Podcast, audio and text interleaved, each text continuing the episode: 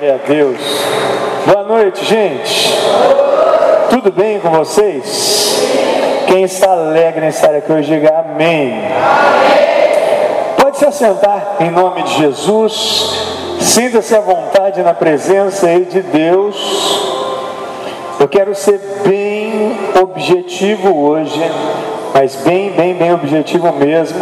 Por isso hoje eu não vou, como de costume, é, gastar é, o tempo que eu costumo gastar com introdução.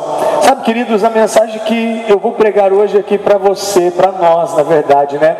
Ela pode ser um divisor de águas na sua vida, mas eu digo para você, um grande divisor de águas mesmo, se o Espírito de Deus, se você der liberdade ao Espírito de Deus, para que ele faça com que você você absorva tudo aquilo que foi transmitido hoje aqui neste lugar. Queridos, hoje eu quero falar com você a respeito de depósito. O tema da mensagem de hoje é depósito. Coloca a mão assim sobre o seu coração, por gentileza. Ah, não, descoloca. Vamos ler primeiro o texto, aí você coloca. Lembra, gente, que 2 Timóteo 1,14. Diz aqui assim, queridos, ó, 2 Timóteo 1,14. Guarda o bom depósito pelo Espírito Santo que habita em nós. Agora sim você pode colocar a mão no coração.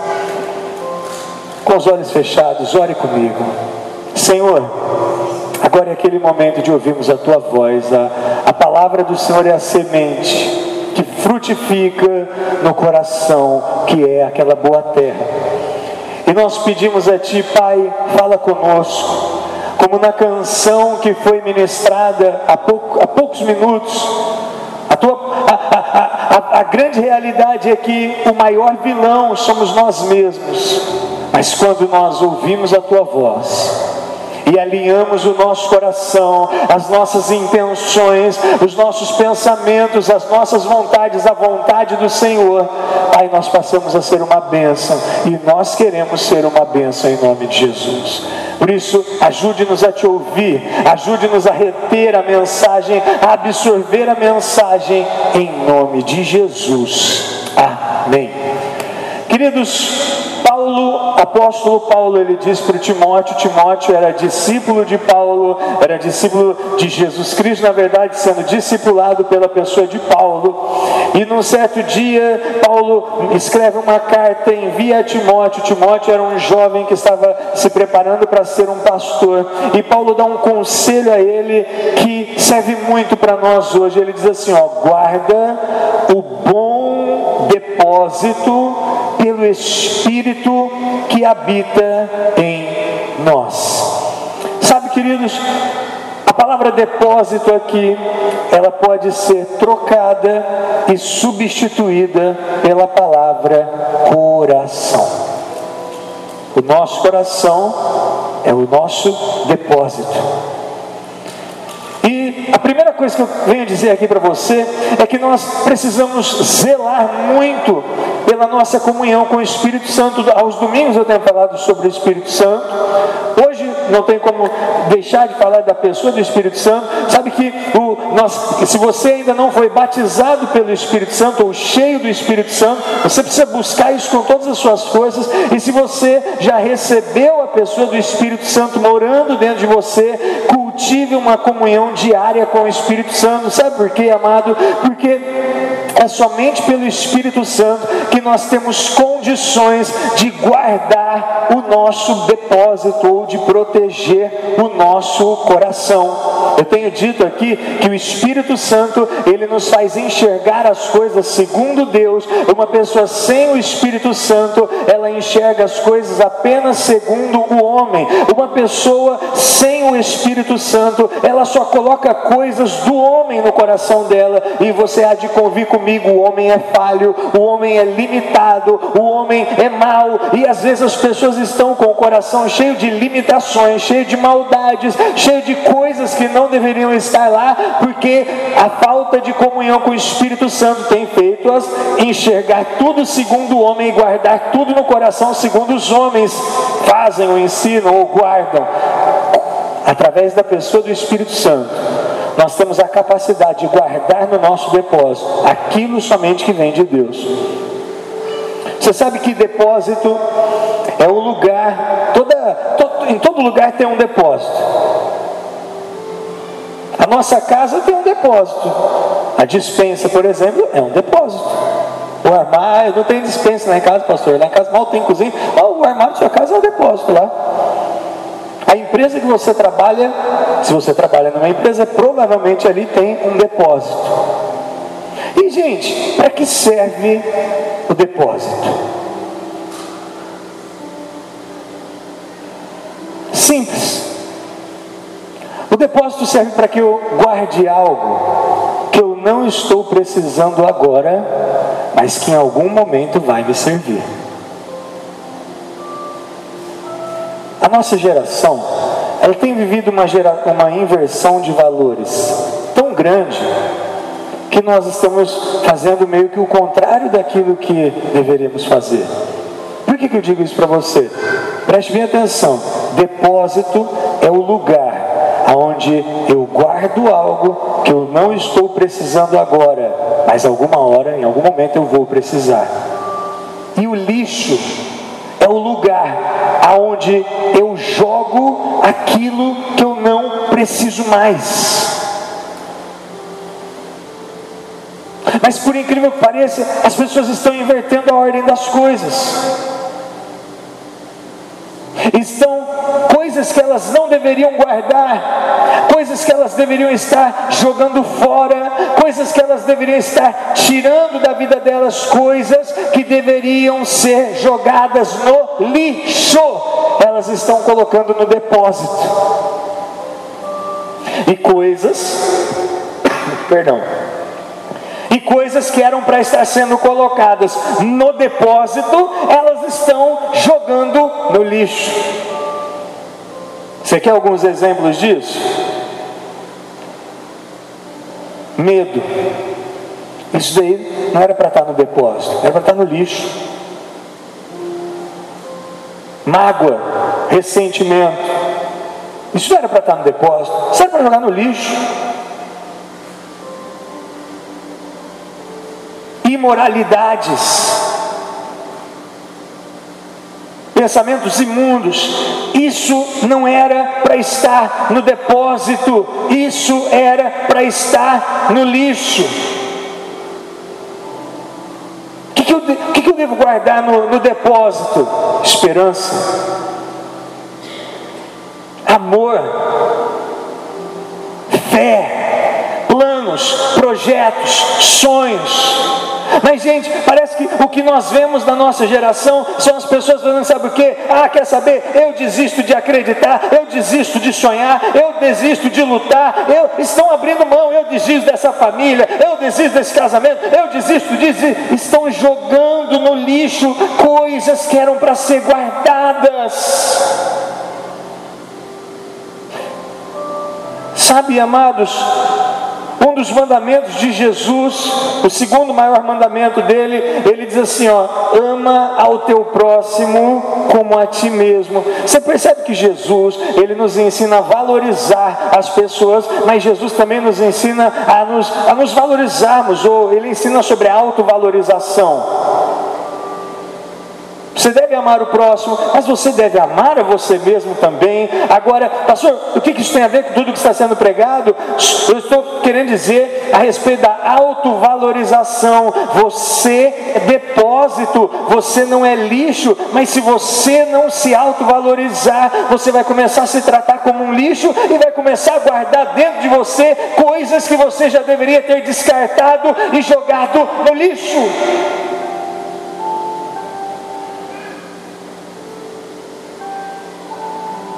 Seja sincero com você mesmo. O que está dentro de você?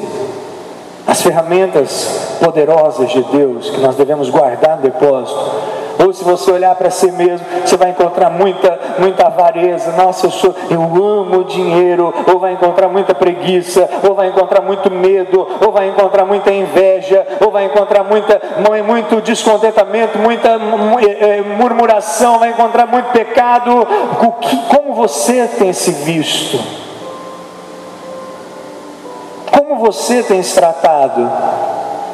O Espírito Santo ele diz: guarda o bom depósito que há em ti. Eu vou dizer uma coisa para você, querido. Coisas que talvez estejam faltando hoje para você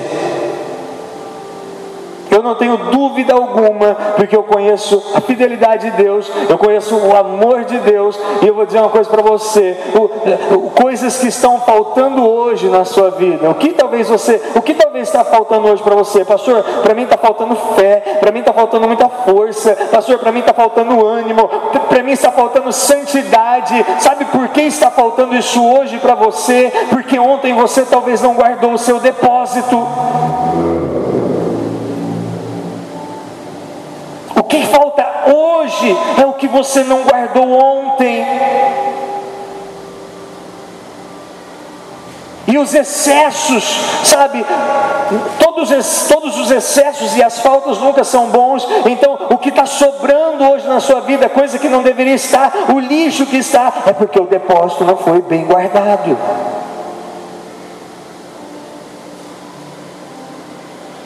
Querido, quando eu tenho falado muito nele esses dias, mas hoje é um típico dia que não tem como eu não falar de novo dele. A pessoa que, quando me fala sobre guardar o depósito, sobre guardar o coração, sobre não tratar o coração como um lixo, mas sim tratar o coração como um depósito, e então guardar o que é proveitoso e descartar o que não presta, quando eu lembro disso, não tem como não falar da pessoa de José. Caçula de uma família de 12 filhos, era, o, era o, o, o, filhinho mais paparicado pelo pai. Era um rapaz que nós poderíamos dizer hoje que para os dias de hoje seria um camarada de classe média alta para cima. Tinha uma vida muito boa. E os irmãos tinham inveja dele. No certo dia você já conhece toda a história. José vai ao campo. O que, que acontece com ele? Os irmãos dele o lançam na cova. De, queriam deixar ele lá para morrer. E aí então José é tirado pela caravana dos ismaelitas, é vendido. É tirado pelos midianitas, vendido aos ismaelitas como escravo. Então olha só que, que, que, mudança, hein? imagina só, seus irmãos tentando matar você, e você que era um, um camarada classe média alta para cima, de repente você já não tem mais aqueles mimos, você já virou um escravo, não tem horário para comer, não tem horário para dormir, apanha, não é valorizado, e aí o que, que acontece? José começa a trabalhar na casa do Potifar, um homem que comprou ele. Gente, você já imaginou que coisa humilhante? Se coloca na pele do José, imagina você sendo uma pessoa rica e de repente a, a sua vida muda tão para pior assim que chega alguém e fala assim: ó, ó eu estou dando dinheiro para comprar essa pessoa. José foi tratado como um objeto, mas quando ele começa a prosperar dentro da casa de Potifar, você sabe também da armadilha. A esposa de Potifar coloca os olhos nele e fala: Eu vou pegar esse gatinho para mim. Agarra José. José se desagarra dela, mas ela fica com um pedaço da roupa de José. Acusa José de assédio. José vai parar na cadeia. Caramba, meu. O José tinha tudo, tudo mais um pouco para ser o cara mais revoltado, incrédulo, maldoso da face da terra. José tinha tudo para ser aquele tipo de cara que, que não gostava de ninguém, aquele tipo de cara desconfiado de todo mundo, aquele cara que não estava nem aí para pessoa alguma. Afinal, pô, meus irmãos me mataram, vendido como escravo, fui acusado que não fiz, agora estou aqui na cadeia pagando por um crime que eu não fiz. Onde Deus está? José tinha tudo para ser a pessoa mais rancorosa da vida. E ainda que que acontece? Ele lá dentro da prisão, usado por Deus, ele revela dois sonhos a dois presos. E ele falou: amigo, quando você revoltar a tua posição do lado do faraó, lembra de mim, hein? Lembra da ajuda que eu estou te dando aqui. O cara lembrou dele? Lembrou nada. Foi lembrar dois anos depois. Quando o faraó teve dois sonhos, ninguém no Egito conseguiu interpretar, e aí aquele homem que havia ficado preso um tempo com José se lembra: Ô faraó, quando eu estava preso, lembra? Houve um homem lá que tem o Espírito de Deus sobre a vida dele, e esse homem, ele revela sonhos, e você também sabe toda a história. José revela os sonhos da Faraó, se torna o segundo homem mais poderoso do mundo, e quando a família dele vem buscar comida no Egito, José socorre, salva e abençoa toda a família dele. Fez de José ser esse cara que ele foi? Simples, guardou o depósito dele. Gente, agora se José não guarda o coração? Eu posso te dar umas, umas hipóteses do que o José poderia ter feito? José poderia ter tentado fugir da prisão e ter morrido. José poderia ter entrado em depressão e tentado até um suicídio.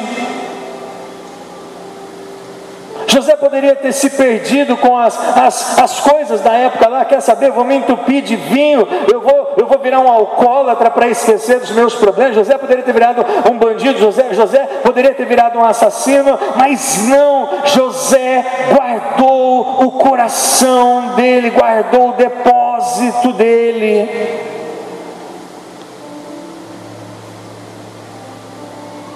Sabe, querido, eu garanto para você que se hoje você guardar o que Deus está querendo colocar nas tuas mãos, amanhã não vai faltar nada para você. O que está faltando hoje, você pode ter certeza que ontem, ontem Deus quis te oferecer.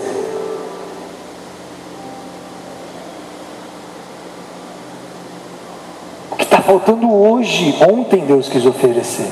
Mas talvez não foi bem guardado como deveria ter sido guardado. Amados, o, o que guardar no depósito?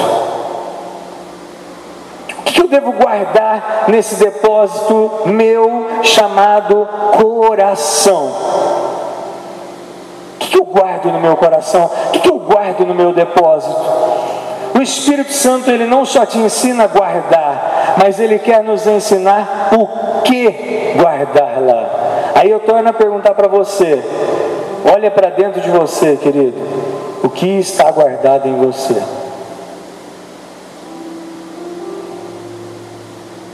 Tesouros ou lixo?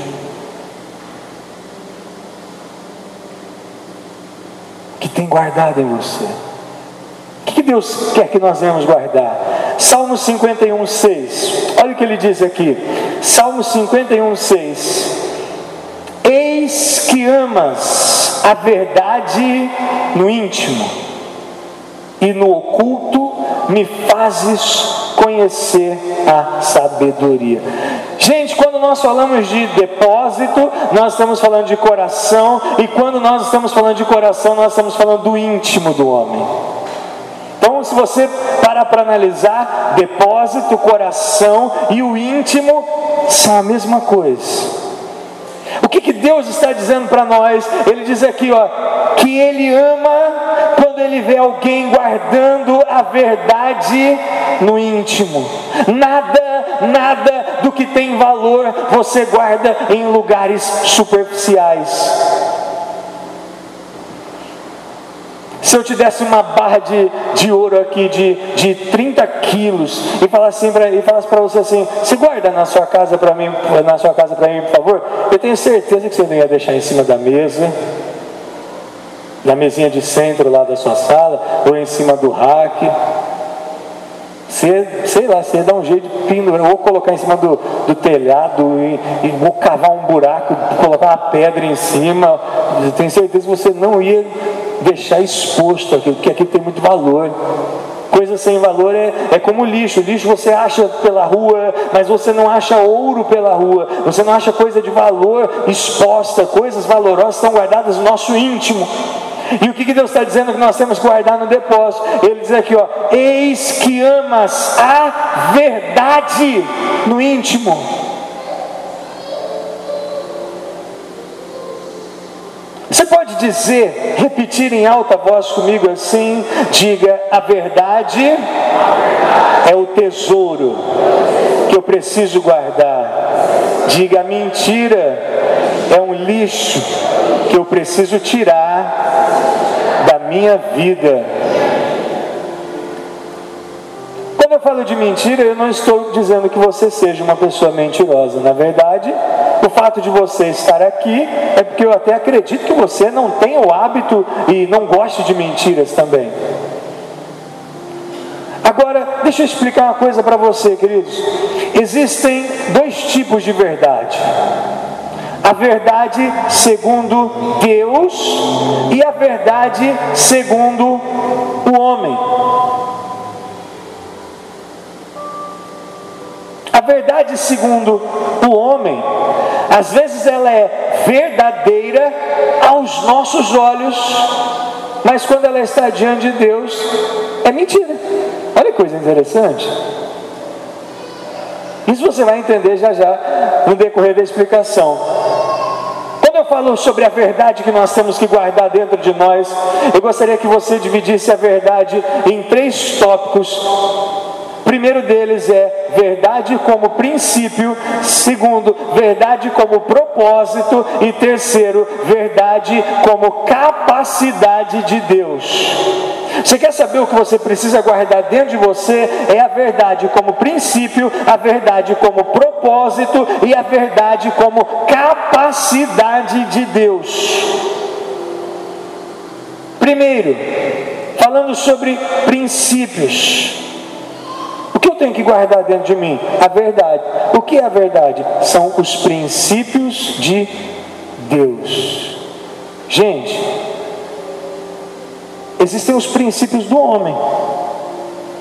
Você quer ver alguns, alguns exemplos de princípio do homem? Você vai ouvir, você já deve ter ouvido muito essa frase, a seguinte frase que diz assim, ó: O mundo é dos de quem? Dos espertos gente que carrega isso como um princípio de vida.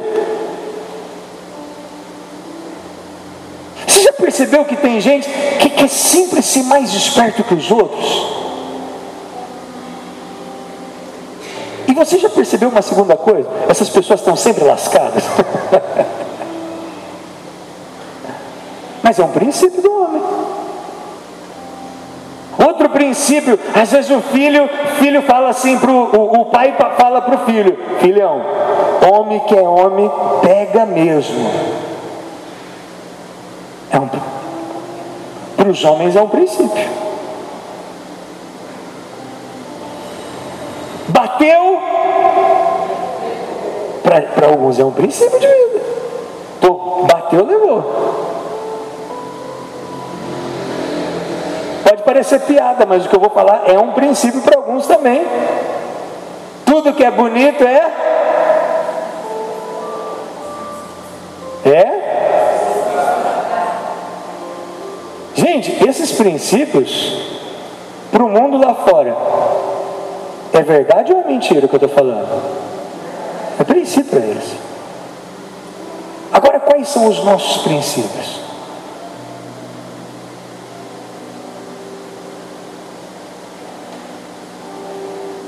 O mundo prega isso como uma verdade. Ó, oh, o mundo é dos espertos. Se você for esperto, você vai se dar bem. Mentira, porque esse povo está sempre lascado. Homem que é homem pega mesmo. Mentira! Homem que é homem, você vê a, uma só.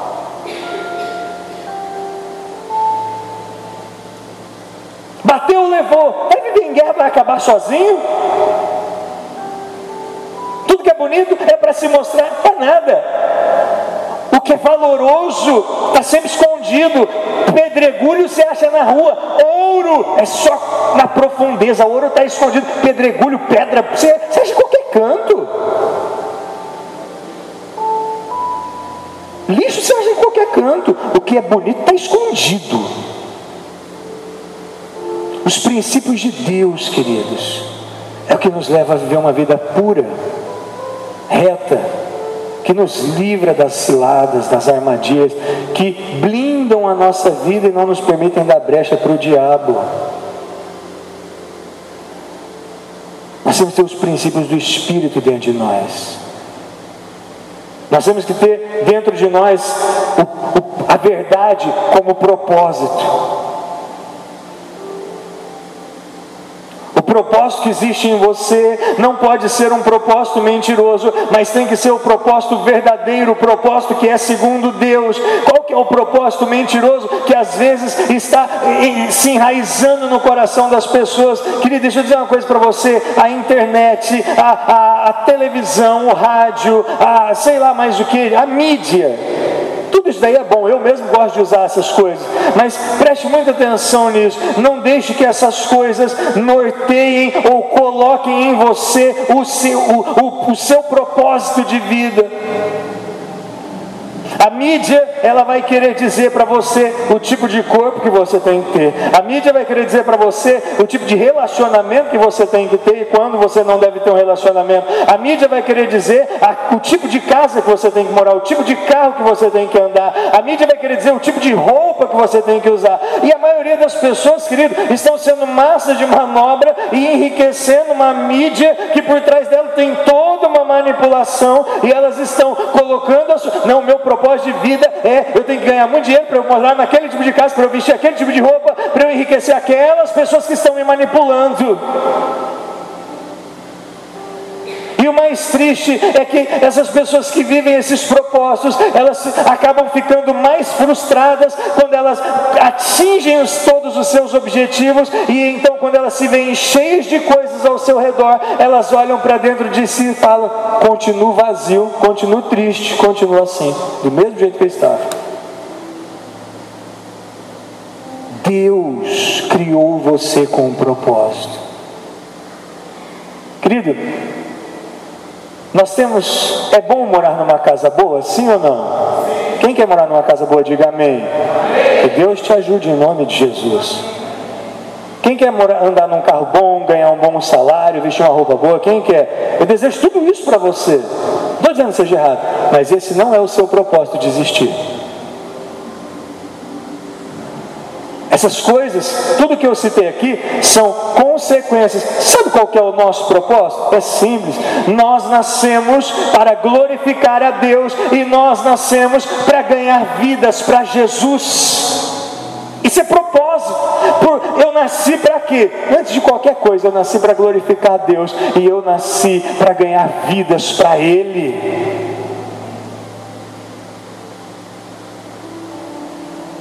Eu não sei, eu não sei se você, eu passei a minha infância inteira assistindo aquele desenho do, do coiote e do papaléguas.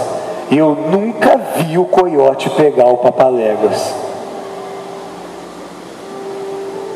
Cada episódio que eu assistia era uma emoção que eu falava, hoje ele pega. Mesmo que eu torcia para o papaléguas, começou a me irritar o fato do coiote nunca pegar ele. E gente, foram, não sei quantos anos foi, mas foram uns par que eu nunca vi pegar. Por que eu estou isso aqui para você? Pessoas que vivem correndo atrás de coisas dessa terra, elas estão sempre correndo atrás, não estão alcançando nada. Pelo menos comigo foi assim. Eu corria, corria, corria, corria, corria, corria e não alcançava nada. Falei, eu vou me entregar um propósito, eu vou glorificar Deus, eu vou ganhar vidas para Jesus. Eu parei de correr atrás dessas coisas. Posso falar a verdade? Aí as coisas começaram a correr atrás de mim. Jesus falou: busca o reino e a sua justiça, e as demais coisas eu dou para vocês, eu acrescento para vocês. Deixe a mídia, ou, ou, a sociedade, ou as pessoas colocarem dentro de você um falso propósito que não seja o verdadeiro propósito que Deus tem para a tua vida, o propósito da tua criação. E por último, verdade, verdade como princípio, verdade como propósito, e por último, verdade como capacidade de Deus. Lembra que eu disse para você que em alguns casos a verdade do homem é totalmente diferente da verdade de Deus? Eu quero mostrar isso para você para a gente encerrar com uma história bíblica. Põe para a gente Mateus 9, 18. Diz aqui assim: Dizendo-lhe ele essas coisas, eis que chegou um chefe e o adorou, dizendo: Minha filha faleceu agora mesmo, mas vem, impõe-lhe a tua mão e ela viverá. 19. E Jesus levantando-se seguiu ele e os seus discípulos. Pula para o 23. E Jesus chegando à casa daquele chefe e vendo os instrumentistas, o velório já tinha começado, e o povo em alvoroço, disse-lhes: Retirai-vos, que a menina não está morta, mas ela o que, queridos? Dorme. O que, que o povo fez, gente? Riram-se dele. E logo o povo foi posto fora. Entrou Jesus e pegou-lhe na mão, e a menina levantou-se. E espalhou-se aquela notícia por todo aquele país. Jesus é convidado por um chefe para que esse homem vá até a casa de Jesus e ore por aquela moça porque ela estava morta, mas aquele homem confiava no poder de Deus, acreditando que ela poderia ressuscitar. Gente, eu vou dar um exemplo para você, só para você entender a seriedade da coisa. Quando Jesus foi procurado, aquele homem já estava, aquela menina já estava morta.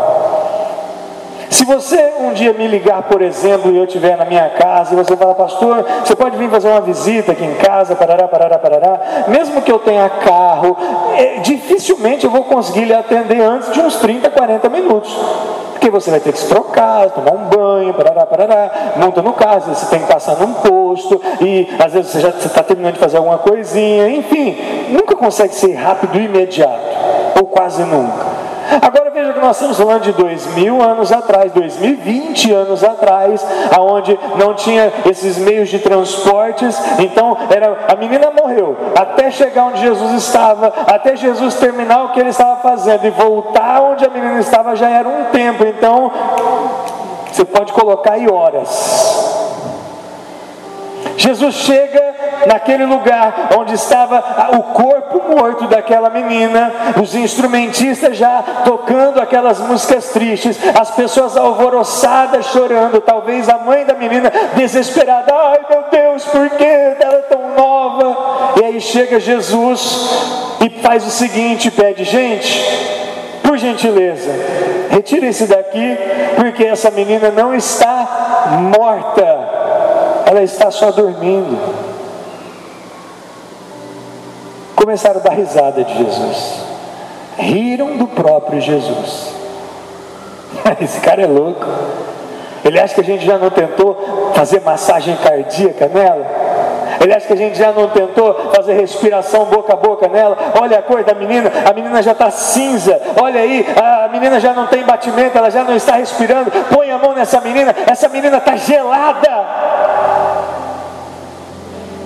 Queridos, humanamente falando, a menina estava morta mesmo, não era mentira. Agora, deixa eu dizer uma coisa para você: o homem, ele tem a sua verdade natural. Talvez olhando naturalmente, naturalmente falando, talvez você esteja doente, talvez aquele familiar seu esteja preso, dominado por um vício. Olhando naturalmente, talvez sua família esteja mesmo destruída. Olhando naturalmente, talvez realmente não haja cura para sua enfermidade, mas a verdade sobrenatural é diferente da verdade natural.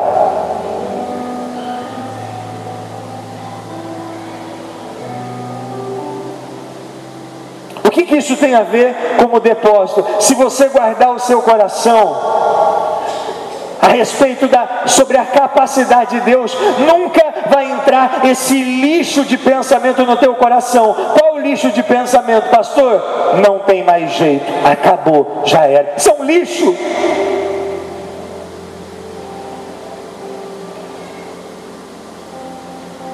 Lixo não se guarda no depósito, lixo, lixo se joga no lixo. Deus chamou teu coração para ser depósito, não lixo.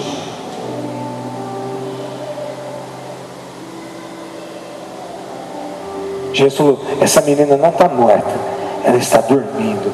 Não era a verdade natural que Jesus está falando, era da verdade espiritual. Segundo a visão da medicina, pode não ter cura. Segundo a perspectiva da sociedade, pode não ter solução. Segundo o que as pessoas pensam, pode ser tarde demais. Mas segundo a verdade de Deus, tudo é possível ao que crê. Ainda bem, ainda bem que esse homem aqui também tinha guardado o depósito dele e dentro do coração dele ele havia guardado a fé. Sabe por quê? Senão ele tinha feito como talvez nós faríamos, não teria chamado Jesus, já teria enterrado o filho dele. Como tem muita gente que já enterrou os sonhos, os projetos, a felicidade, o chamado. Tudo é possível ao que crê. Vamos ficar de pé em nome de Jesus. Aleluia.